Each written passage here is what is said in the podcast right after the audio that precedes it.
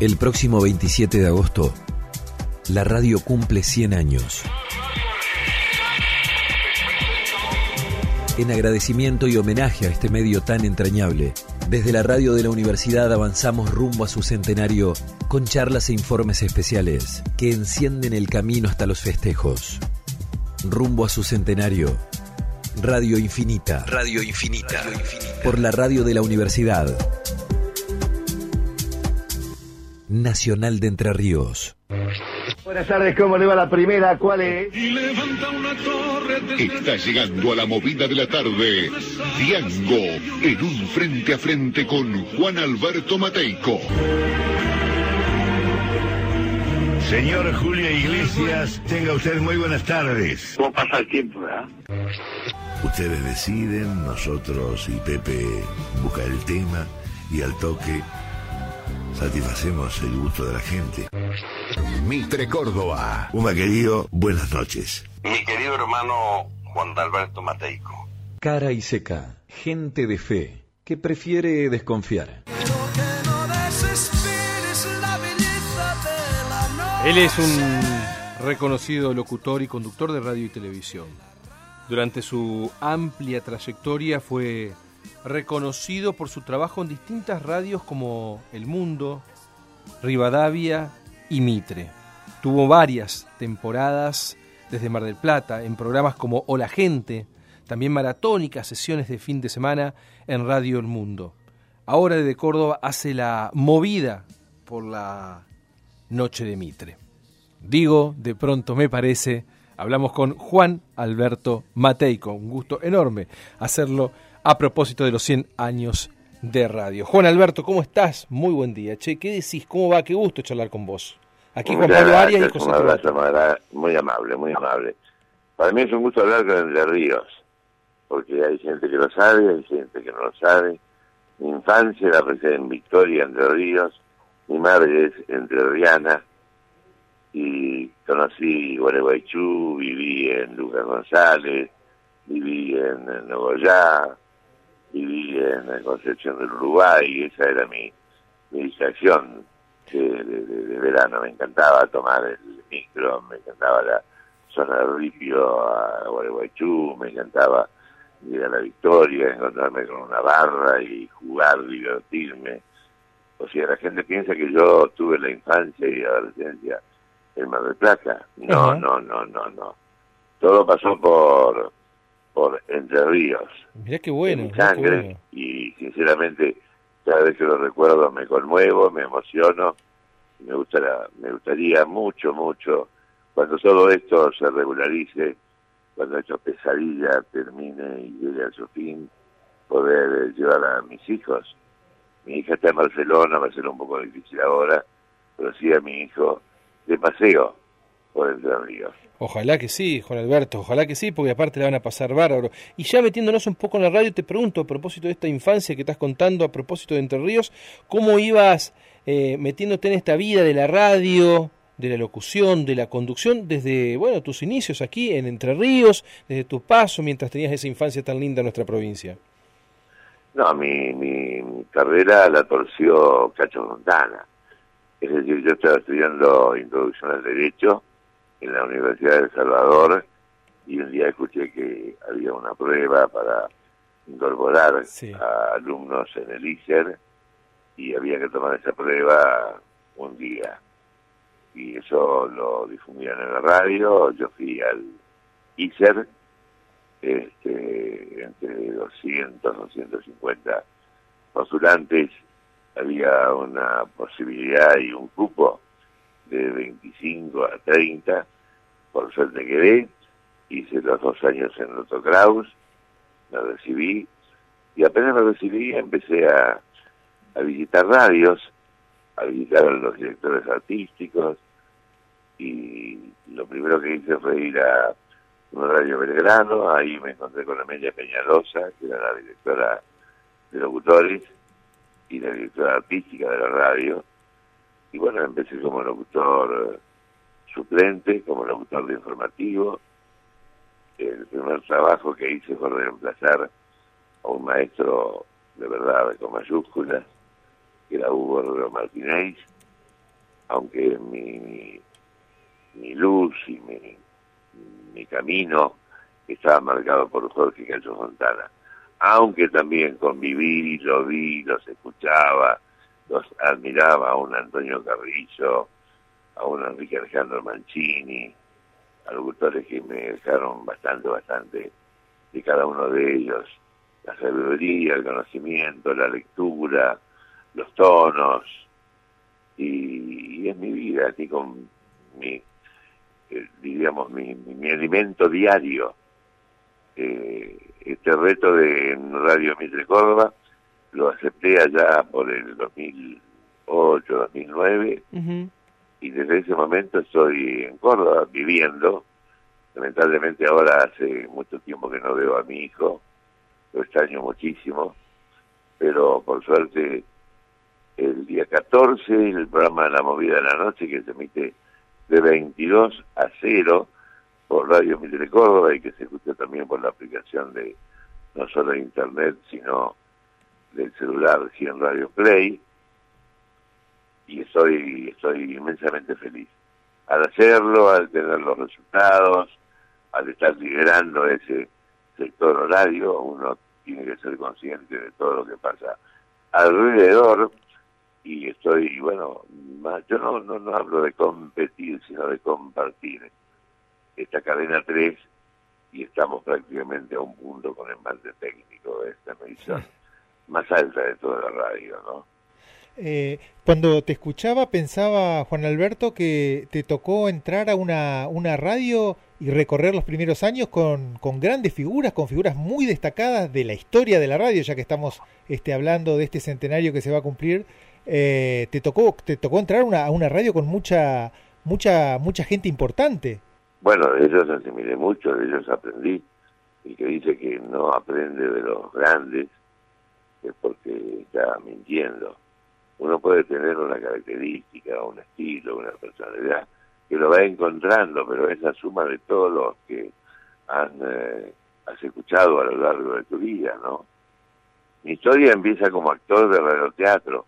Yo era muy pequeño, mi madre me llevó, me tomó la prueba Alberto Acibay, y bueno, eh, formé parte del elenco estable de radioteatro en Radio Splendid, hasta que llegó el colegio secundario, mi madre y mi padre no quisieron que yo me sintiera eh, atraído por las luces, hasta que terminé el bachillerato y después, bueno, tuve que optar.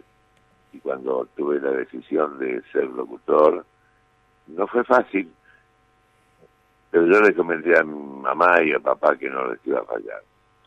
Creo no haberle fallado, estoy en carrera, eh, la radio es igual a algo que, que, me produce y me provoca la misma sensación todos los días que hago radio, que es eh, estar en plenitud, que sentirme bien, uno puede tener tal vez un pequeño problemita, un pequeño eh, malestar, pero cuando se enciende la luz y te dicen en el aire ya se va todo y hay algo la que... Magia, la radio de comunicación, la radio es... A mí me gusta mucho tomar contacto con la gente, con los oyentes. Me gusta conversar con ellos. Yo escucho mucho. El que dice que sabe todo y creo que no tiene criterio. No, Yo empiezo todos los días. Eso lo pongo en mi cuenta de Twitter y mi Instagram, que es J. Mateico. Se empieza todos los días yo estoy grabando ya el programa de esta noche. Ahora, Juan Alberto, sí. ¿hay algo que extrañes de la radio? Vos mencionabas los radioteatros, por ejemplo. Eh, una experiencia extraordinaria. Eh, aquí en la radio, hasta hace poquito, incluso se hacía una vez por semana, uno, con mucho esfuerzo, pero claramente, eh, no sé si desaparecido, pero hay muy pocos hoy en la radiofonía. ¿Hay algo que extrañes, algo que te gustaría que estuviese y no está, de aquella radio, de aquellos grandes que estuvieron compartiendo aire con vos en tus inicios? Que sean, que no se han ido. Lo que pasa es que han dejado una gran estela y una gran enseñanza. Que esté un nuevo Martínez, que esté un Antonio Carrillo, que esté en plenitud un Jorge Gallo Fontana, que me comunicó hace poco con Antonella, con su hija, y si bien está mejor, está con respirador, está con oxígeno. Y yo soy creyente, muy creyente, y hago votos para que se recupere lo más rápido posible ese emblema de lo que es la locución, ¿no? Ese hombre que, que, hizo un ciclo de Radio Rivadavia y, y salió fantásticamente bien. Era el ejemplo, un despliegue como pocos, un laburante como pocos, es el eh, ejemplo a seguir. Lo mismo que con Antonio Carrizo, lo mismo con tantos profesionales que por ahí se me escapan algunos ahora, pero que también nos han dado enseñanza. Y lo que están apareciendo, hay que darle oportunidad a la gente joven. Yo cuando escucho a alguien del lugar donde estoy, yo lo impulso, lo, lo, lo, lo convenzo para que no baje nunca los brazos, y para que reme. Esta es una profesión de remadores. Cierto. El que cree que se las sabe todas, la verdad, no tiene criterio ni concepto. Nada se hace de taquito. Todo se hace paso a paso, día a día, y con los bríos, y con la pasión, y con el fuego. Si no, te tenés que dedicar a otra cosa. Juan Alberto, cuando recorríamos esta, esta trayectoria tuya por la radiofonía, eh, me preguntaba si eh, vos elegiste el camino del entretenimiento, repasábamos algunos programas como por decirlo la gente, la movida más acá, este, yo me acordaba de algunas maratones de programas muy largos que había que, sostener. no, eso es uno, uno, uno, uno, uno solo en Radio del Mundo. Ajá, me acuerdo. Ahí gané el, Martín Fierro, fue el sábado de 9 a 19 y el domingo de 14.30 a 20. Era en la era de Fernando Marín. Yo cuando entro a un lugar eh, trato de que sea a largo plazo. Y eso empezó en el 85, terminó en el 93, después pasé a Rivadavia con el trío Mirachi, pero el eh, ciclo maratónico para mí, que no lo sentía, lo hacía con Estela Monte, con Nico Artaza, con un equipo de primera, de primerísima línea. Gente que me apuntalaba y figuras que nos acompañaban. Era una forma de recrear un sábado.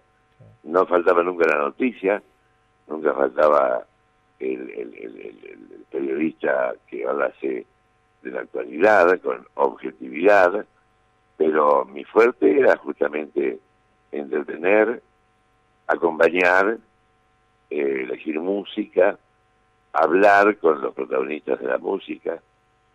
A mí a veces el director de la radio de aquí, de Córdoba, me dice Ricardo Moreno que cuente historias y yo las cuento. Historias con Julio, historias con Balito, historias con los chalchaleros, historias con, con, con Facundo Sarabia, historias con María Marta Serra Lima, historias con Lucía y Joaquín Galán, con la cual hoy voy a conversar.